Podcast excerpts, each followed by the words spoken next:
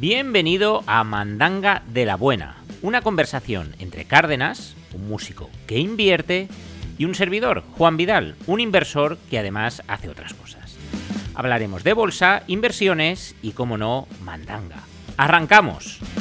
Muy buenas, buenos días, buenas tardes, buenas noches, no sé cuándo nos estás escuchando. Bienvenido, bienvenida a este segundo episodio de Mandanga de la Buena, una conversación sobre bolsa, inversión y, como no, Mandanga y desde hace muy poquito tu nuevo podcast favorito. Cárdenas, Bonico, buenos días, ¿cómo estás? ¿Qué tal, Juan? Buenos días. Pues muy bien por aquí, todo muy Empeza- bien. Empezamos el día fuertes, ¿no? Empezamos fuerte, empezamos fuerte. ¿Es el mejor día de tu vida? Mm, Bueno, podría parecer, pero lo, mi- lo mismo no, veremos luego, ¿no? A ver, dependiendo de la, de la mandanga, ya veremos. Eh, Vale, pues eh, no es la actitud de comernos el mundo que yo quería escuchar, pero, pero está bien, vamos, vamos a ello. ¿Te parece si comenzamos haciendo un repasito de la actualidad bursátil y no tan bursátil y luego ya entramos en materia? Perdón, entramos en mandanga, en materia no en mandanga, ¿te parece bien? Me parece perfecto. Vamos para allá, pues venga, minuto y resultado. ¿El Bitcoin ha llegado ya a 100.000? Pues todavía no. Todavía no, llegará, venga. ¿El Santander ha quebrado? Pues está aguantando, ¿eh? Está aguantando. Joder, dos, do- do- dos episodios ya. Está, está fuerte el Santander. Mm. Vale. ¿Y Telefónica ha quebrado todavía o estamos ahí aún también? Aguanta, aguanta, aguanta. Vale, pues nada, pues la vida sigue igual, ¿no? Sí, sí. Parece ser que sí. Parece ser que sí. Pues vale. Kiyosaki no, hoy tampoco. Kiyosaki no acierta. ¿eh? Kiyosaki bueno, no acierta. Bueno, ha acertado. Bueno, no, no ha acertado. No, ha acertado, porque no. va, va poniendo, va poniendo en el Sí, gráfico aquí, sí, aquí, sí, aquí. No, Sí, no. sí, no, no, no, no. Esto, esto está muy mal. Esto parece como los picos de montaña de, del Tour de Francia. En fin. Vale, eh, Cárdenas, ¿qué, qué me tienes preparado hoy? ¿Qué, qué caramelito me, me tienes hoy listo para, para servir? Pues hoy el tema es la inflación. Inflación con una C, no inflación. He visto Inflación. por ahí alguno. Sí, sí, sí. sí. Hay, hay una, hay una consejera de Castilla y León, o no sé qué, de no sé de dónde era, de un partido muy morado, que, que vamos, hace un vídeo hablando de la inflación. que yo- Inflación. Inflación, o sea, la de gatitos que habrán muerto eh, por culpa de ese vídeo, pero eh, cientos de gatitos muertos. Sí, sí, Vale, pues inflación. Un, tema, un tema del momento, ¿eh? Ahora, Sí. porque madre mía. Un, te- Eh, un- un tema del momentum. de- del momentum, del momentum. claro, lo pillas, ¿no? buenísimo, buenísimo. Qué, qué tontos, qué poca gracia. Vale, Pues, eh, eh, inflación. El otro día, el otro día Dime. estuve comprando en una cadena de color verde de alimentación, no de la de materiales. Me- y- me- y- me- Mercabrona. Mercabrona. Es- eso es. Mer- Mercabrona. vale. Mercabrona. Ah, Me encabrona. Eh, Me, me encabrona. se Te, enca- te encabronaste un montón, ¿no? Sí, sí, porque, ya, pechuga de pollo, que yo la compraba a 10 euros oferta, 2 kilos. 9 euros el kilo. Estamos locos. Eso no es un 8 con... no. Eso, A eso- ver, eso no es... Explí- explícame eso, lo comprabas a 10 euros oferta el kilo y ahora es 9 euros Diez- el kilo. Pues... 10 euros, 2 kilos. Ah, 10 euros 2 kilos. Y ahora es un kilo, 9 euros. Hostia, pues, pues el doble. Un El flipe. doble. El Un doble. flipe. El Sí, doble. sí.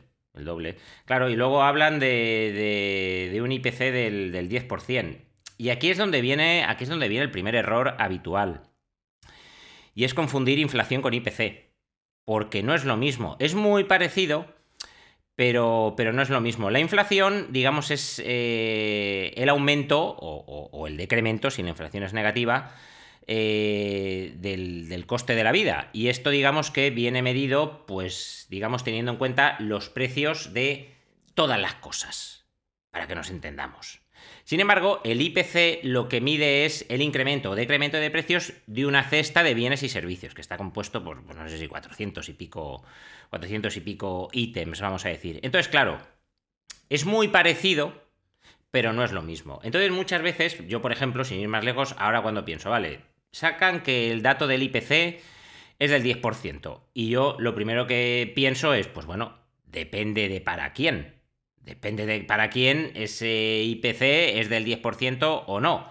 Porque, por ejemplo, dentro de la cesta del IPC, pues no sé si combustibles o transporte y demás suponía un 14% del peso, digamos, de, de- de esos, de esos bienes dentro de la cesta.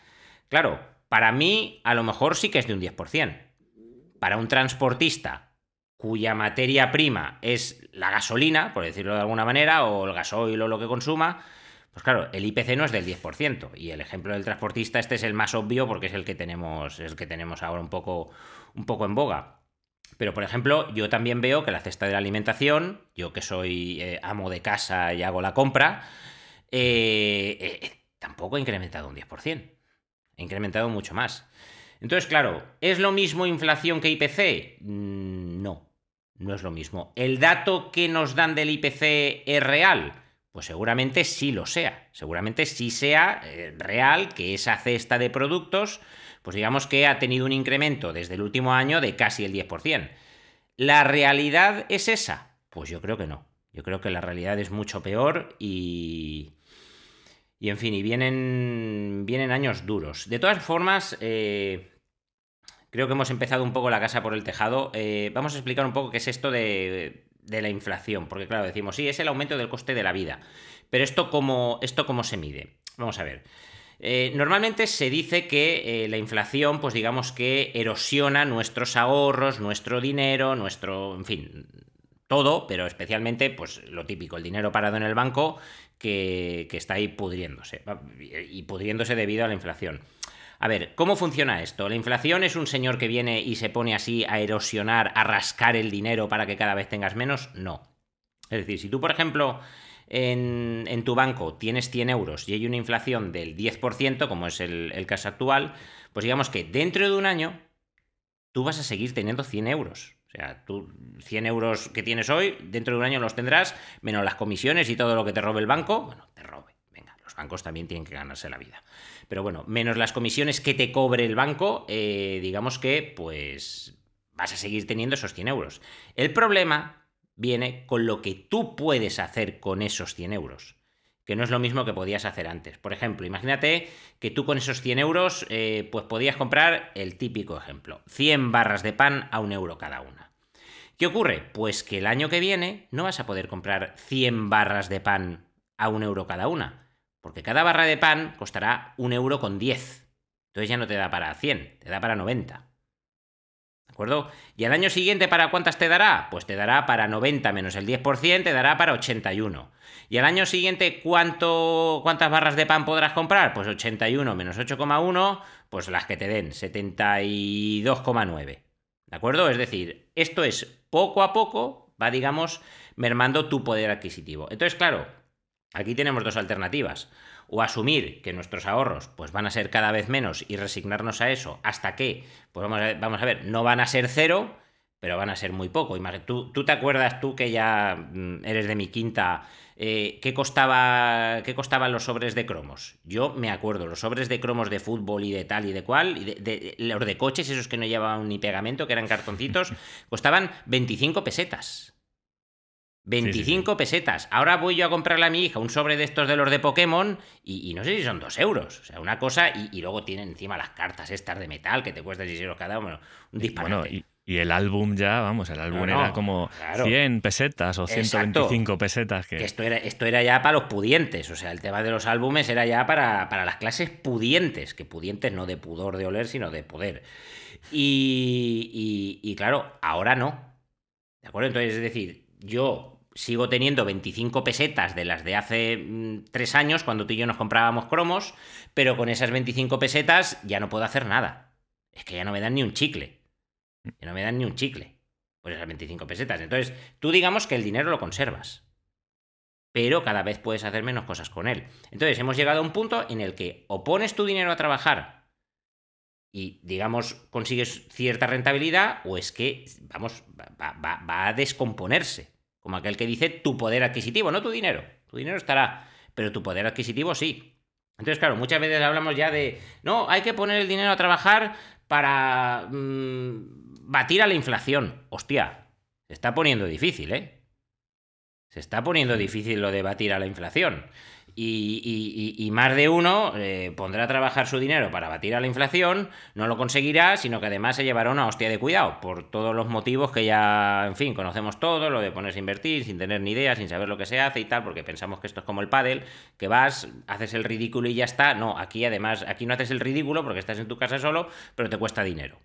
Claro, porque además, Entonces- porque además mucha gente dirá, yo invierto, pero yo quiero resultados ya mañana. Hombre, no, eso por, eso por descontado. Eso, pero vamos a ver, aquí a qué hemos venido. Claro. A- Hemos, pas- que- eh, hemos pasado de que el dinero se, se pudre en, en- guardado a mañana quiero el doble. Mañana quiero el doble y, y pasado encargo el Ferrari. O sea, esto va así. Esto va así, ¿vale? Pero bueno, mm, pues ya sabemos que, que, en fin, que para los que estamos un poquito metidos, las cosas no funcionan así. Entonces, esto es un mantra muy manido y, y muy sobao, pero es que es realidad. O sea, ahora invertir ya es una obligación.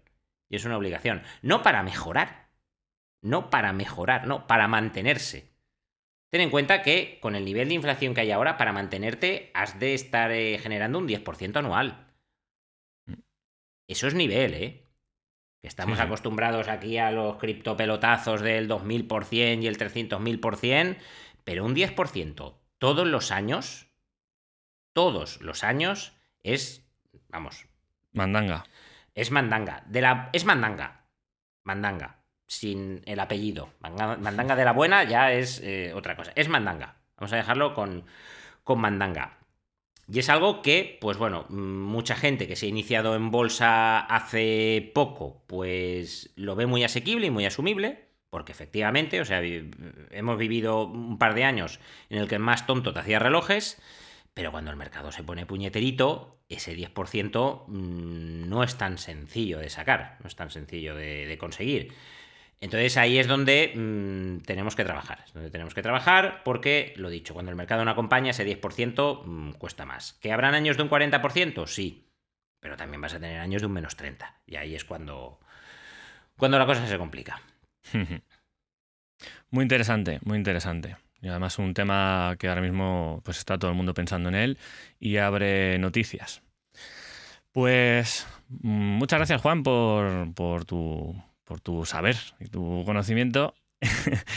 y, y vamos con la pregunta de los oyentes. Vamos con la pregunta de los oyentes. ¿Ponemos la tontada esta que hemos... ¿La ponemos? Ven- venga, Ah, vamos venga, con la pregunta, la pregunta de los oyentes. Vamos. La pregunta del oyente. Joder, Juan, cómo mola la cabecera, ¿eh? De- de- Ah. hemos contratado a un locutor. Hemos contratado a un locutor para, para la grabación. Muy bien, pues vamos con la, con la primera de las preguntas. Y nos dice eh, pedir un préstamo para invertir.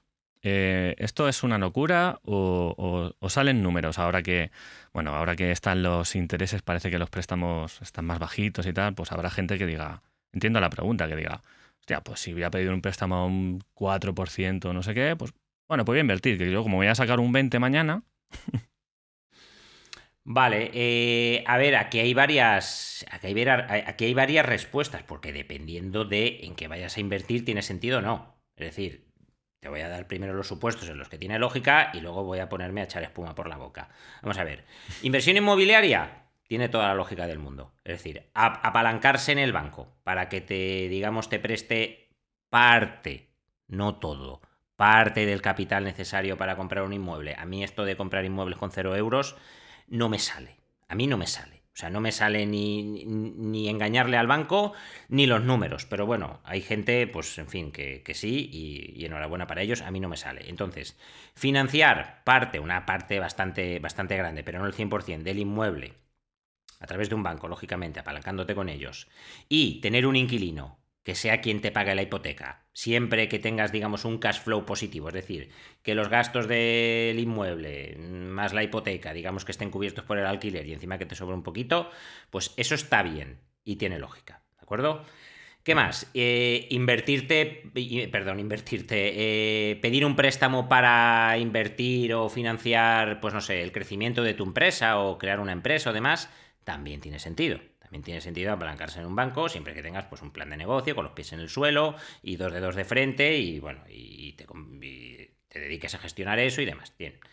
Ahora bien, pedir un préstamo para invertir en bolsa, yo, mm, ¿qué quieres que te diga? Me parece eh, no, o sea, es que no, no, no, no, no, no, le veo, no le veo ningún sentido y además conozco un par de historias que, que, han acabado muy mal. Porque claro, lo que tú dices tiene toda la lógica del mundo, es decir, vale, voy a pedir un préstamo personal que me lo dan un 4% y total, me voy a sacar un 20% anual, pues, pues fenomenal, o sea, es que, es que me sobra dinero y, y de hecho, en vez de pedir 100.000 euros como tenía pensado, voy a pedir 3 millones porque con, lo, con el excedente me da para todo, me da para todo. Vale, bien. ¿Y si no sacas el 20% anual, qué? Claro, porque el préstamo hay que pagarle igual. Claro, ¿hay que hacemos? ¿Hay que hacemos? ¿Hay que hacemos con...? ¿Y, y, y si no? ¿Y si no? Pues te quedas, si no? sin, te quedas, sin, uñas, ansiolíticos y un montón de cosas, ¿no? Claro, y es que luego viene eh, la cuenta a la vieja que se hace mucha gente. Es decir, vale, yo pido un préstamo al 4%, eh, voy a invertir en una empresa que me dé un 5% de dividendo ya está. Y a vivir. No, querido, no. No. Con ese 5% de dividendo te va a dar para pagar los intereses. Pero hay que devolver el principal. Hay que devolver el capital. Es decir, ese, 5, e, ese, ese préstamo al 4% significa que tú vas a mm, pagar, tú vas a devolver todo lo que te han prestado más un 4% de todo lo que vas debiendo cada año. Entonces, claro, tú dices, mm, ¿me sale la cuenta, me, sale la cuenta para pagar la letra del préstamo? Pues no te va a salir. No te va a salir. No te va a salir, porque tú vas a ingresar por esa empresa un 5% anual, pero es que tú además has de devolver capital. Y para devolver capital vas a tener que, pues entiendo que vender parte de tu inversión. Claro, vender parte de tu inversión te puede ir bien o te puede ir mal. Y no va a ir bien siempre porque a ti te venga bien. ¿De acuerdo? Y no hablo ya de esto de la cuenta de la vieja de los dividendos, hablo de, de, en general. Es decir, es exponerte a no tener capital para devolver mmm, tu préstamo y tener que tirar de ahorros personales o, o, de hipotecar la casa o de lo que tengas que hacer. Entonces, el mercado, el mercado financiero en general es un mercado volátil. Si tú tienes unas, digamos, obligaciones de pago, tienes un colchón del que tirar mano en caso de que las cosas no vayan como esperas, o no tiene ningún sentido, bajo mi punto de vista. ¿De acuerdo? Entonces yo lo de, lo de endeudarse para invertir, vamos, lo veo disparatado. Mira, conozco un caso eh, de un tío que se endeudó con Terra. Con Terra. No he vuelto a saber de él. Conozco un caso de un tío eh, que pidió 60.000 euros para hacer trading sin tener ni puta idea. Lo que yo no sé es qué trola le debió contar al del banco para que se los diera. O sea, yo no sé qué trola le debió contar al del banco para que se los diera. O sea, es que son, son cosas que, que, caen por su propio peso. Pero claro, mmm, nos meten en la cabeza, nos llenan la cabeza de mierda con que con esto nos vamos a hacer de oro en cuatro días. Bueno, la, la de gente, la de gente que se habrá endeudado para invertir en criptomonedas y vete tú a saber cómo ha acabado. Bueno, bueno, yo sé de uno igual, ¿eh? que en 2017 decía, pero ¿qué hacéis? ¿Qué hacéis? Que, que yo tengo todo mi dinero, para... que se está muriendo de, de, asco en el banco, todo a Bitcoin, todo a Bitcoin, porque no paraba de subir, a subir, a subir. Cuando iba por, por 19.000 estaba ya macho. Y luego... ¿Y luego qué haces? No, no he vuelto a saber de él tampoco. Metiendo ahí todo su dinero. O sea, estamos locos. Bueno, pues si el tío no vendió, pues ahora le irá bien. Si el tío no vendió, si estaba a 19.000, pues mira, ahora que está a 40 y a 40, ¿no? Estaba 43, 40, sí, sí, algo así, sí. No, no, pero no, este tío yo ya sé lo que hizo. Este tío vendió a 19.000, volvió a comprar a 3.000 y vendió a 60 y tantas mil. Y ahora está en liquidez esperando a, a, cuando sea el momento para entrar. Pero eh, no has vuelto a saber de él porque está pues, en California con un yate o vete tú a saber. Claro. Está ahí con él. Esperando a que llegue a 100.000. Como... Eh, eh, no, no, porque ahora está fuera, ¿no? Ahora está esperando a que caiga para volver a entrar. No, no, no, no, no está esperando ahí. Entonces ya te digo, no, no, ahora está, ahora está, pues eso, disfrutando, ahora, ahora está devolviendo el préstamo, ahora está devolviendo el préstamo con todos los beneficios que ha obtenido, pero la historia es esa, ¿De acuerdo? Es decir, las cosas pueden ir bien o pueden ir mal. Cuando las cosas van bien, eh, pues sí, es muy bonito hablar de préstamos, de endeudarnos y tal, y oye, mira qué feliz que tengo aquí para devolverte el 100% del principal. Pero es que no siempre las cosas van bien. Y el problema es que llevamos, por lo menos los que estamos más enfocados al mercado americano, llevamos casi 15 años, bueno, 15 no, 13, 13 años de subida subida y, y, y, hace un par de años nos pegaron un susto e igual que se desmoronó el mercado, rebotó y haciéndonos máximos a los tres meses. ¿De acuerdo? Y ahora que parecía el fin del mundo con la invasión de Ucrania y tal, pues tres cuartos de lo mismo, todo el mundo ya acojonado y el mercado otra vez, eh, pues no sé si está en máximos, pero poco le falta. Entonces, claro, mmm, no sabemos lo que es un mercado bajista. No sabemos lo que es un mercado bajista. El problema es que hay mucha gente que no ha conocido otra cosa. Entonces yo entiendo que por mucho digas que viene el lobo, que viene el lobo, que viene el lobo, pues si no ha venido nunca el lobo, no conoces cómo es el lobo, pues no lo ves venir. No, o, o no te lo crees pero el lobo existe. Sí. Pésima idea, pésima idea pedir pésima. un préstamo para, para, invertir. Vale, pues vamos con la, con la siguiente pregunta eh, que nos dice, ¿qué inversión recomiendas para comenzar a invertir si es tu primera toma de contacto con la inversión? Uf, uf, esto da, esto da para un programa entero, ¿eh? Esto da, esto da para, para un programa, sí. Sí, sí. Esto, esto da, apúntalo. Apuntamos. Apúntalo, apúntalo. Apúntalo porque esto da para un programa entero, pero venga, por no dejar a nuestro queridísimo oyente en vilo, yo te diría que largo plazo. Yo te diría que largo plazo, porque toda inversión, digamos, tiene, tiene dos componentes. Tiene el aspecto psicológico y el aspecto técnico. El aspecto técnico se aprende. Se aprende. El aspecto técnico mmm, te va a costar más, te va a costar menos, pero eso se aprende. El aspecto psicológico, pues también se aprende, pero a hostias. Es, digamos, un método de aprendizaje eh, diferente. Entonces, ¿qué ocurre? Que para mí la inversión psicológicamente más llevadera es la inversión a largo plazo. Porque digamos que eh, no estás mirando constantemente cómo, o no deberías, otra cosa es que mucha gente lo haga, pero no deberías estar mirando constantemente cómo evoluciona tu cartera. Por ejemplo, porque a la gente, mmm, aquí en España además tenemos mucha cultura de, de inversión en ladrillo. La inversión en ladrillo la gente ya tiene asimilada que es a largo plazo. Es decir, salvo en momentos de burbuja inmobiliaria, que también se dio, eh, tú cuando inviertes en un piso no es para comprarlo y a los tres días venderlo. Además que eso es una ruina. Es una ruina a nivel de impuestos, a nivel de todo, a nivel de gestión. Pero bueno, la gente tiene claro que, que esto no, no, funciona así. Y luego, por ejemplo, tú uh, compras tu piso y no tienes en la puerta ahí un cuadro de estos electrónico eh, tu piso vale mmm, 147.236 euros. Y eso ahí moviéndose en tiempo real. Vuelves a mirar 146.237 euros. 147.212 euros. Mierda, está bajando mi piso. Dios mío, sale Pedro Sánchez hablando por la tele. 140.000 euros. Me cago en la leche. Que van a limitarnos aquí de 132.000 euros. Claro que de coño lo vendo. ¿Vale? En, en, la inversión inmobiliaria no tienes ese, ese sesgo. Entonces, aquí en España tenemos mucha cultura de ladrillo, pero tenemos asumido que ya es, digamos, algo a largo plazo y no estamos pendientes constantemente de la evolución del inmueble. Pues en el caso de la bolsa, el enfoque debería ser exactamente el mismo. Es decir, tú haces una inversión a largo plazo, lógicamente sabes lo que estás haciendo, sabes en qué estás invirtiendo, sabes cómo tienes que hacerlo, cómo no tienes que hacerlo, cómo tienes que gestionarlo, cómo no tienes que gestionarlo, pero no se trata de estar constantemente mirando qué hace mi inversión. Es decir, tú haces esa inversión y un poco como que te desapegas con adelante. No despegas, te desapegas de, pues digamos, del resultado económico y de lo que haga. Porque tú ya has hecho los deberes que tenías que hacer. Tus deberes no son estar mirando constantemente eh, lo que haces inversión. Tus deberes son eh, decidir en qué inviertes. Y esta decisión puede ser, pues mira, si eres muy listo analizando la empresa, si no eres tan listo, pues teniendo una metodología que te diga lo que tienes que hacer. Aquí hay diferentes criterios, ¿vale? Pero ese tipo de inversión bien hecho, bien gestionado, bien llevado el día a día, psicológicamente es la más asequible. ¿De acuerdo? Es algo que puede hacer. Eh, todo el mundo? Pues mira, yo aquí me he equivocado.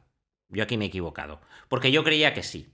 Yo creía que, digamos, todo el mundo tenía la capacidad de, eh, no a nivel técnico, sino a nivel psicológico-mental, de invertir a largo plazo, porque es algo poco exigente. Y a raíz de dar formación me he dado cuenta de que no. Hay gente que es obsesiva, que yo, yo tengo también carácter obsesivo para algunas cosas pero digamos hay que saber un poco compartimentar. Pero hay gente que es obsesiva, que está constantemente mirando la cotización de la bolsa todas horas, todos los días, cada, cada en el móvil, esto, lo otro, y eso no ayuda. O sea, eso digamos que mm, no ayuda a, tu salud mental. Y la inversión no tiene que aportar solamente ceros a, tu cuenta bancaria, sino que tiene que aportarte muchas más cosas, o por lo menos es como yo lo entiendo.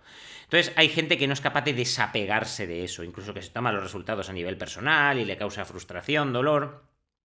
Entonces, digamos que es lo más llevadero, pero aún así, en contra de lo que yo pensaba, no es para todo el mundo. ¿Puede trabajar todo el mundo, digamos, esos aspectos de su carácter o limar esos aspectos de su carácter para que, digamos, eh, pueda adaptarse a su forma de ser y encajarle y demás? Sí, sí, pero hay que querer hacer ese trabajo. Y muchas veces la gente no está dispuesta. Menos mal que no me iba a enrollar con la, con la, con la respuesta. Lo dicho, esto da para un programa entero. ¿De acuerdo? Lo anotamos.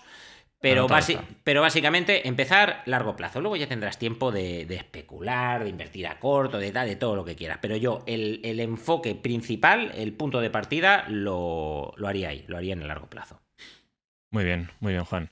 Pues yo creo que mm, podemos pasar ya a la última sección, ¿no? Vamos, vamos a, vamos a la última sección. Vamos. Vamos, le damos paso a, a la cancioncita. Dale paso, dale paso. Venga, el minuto del autobombo.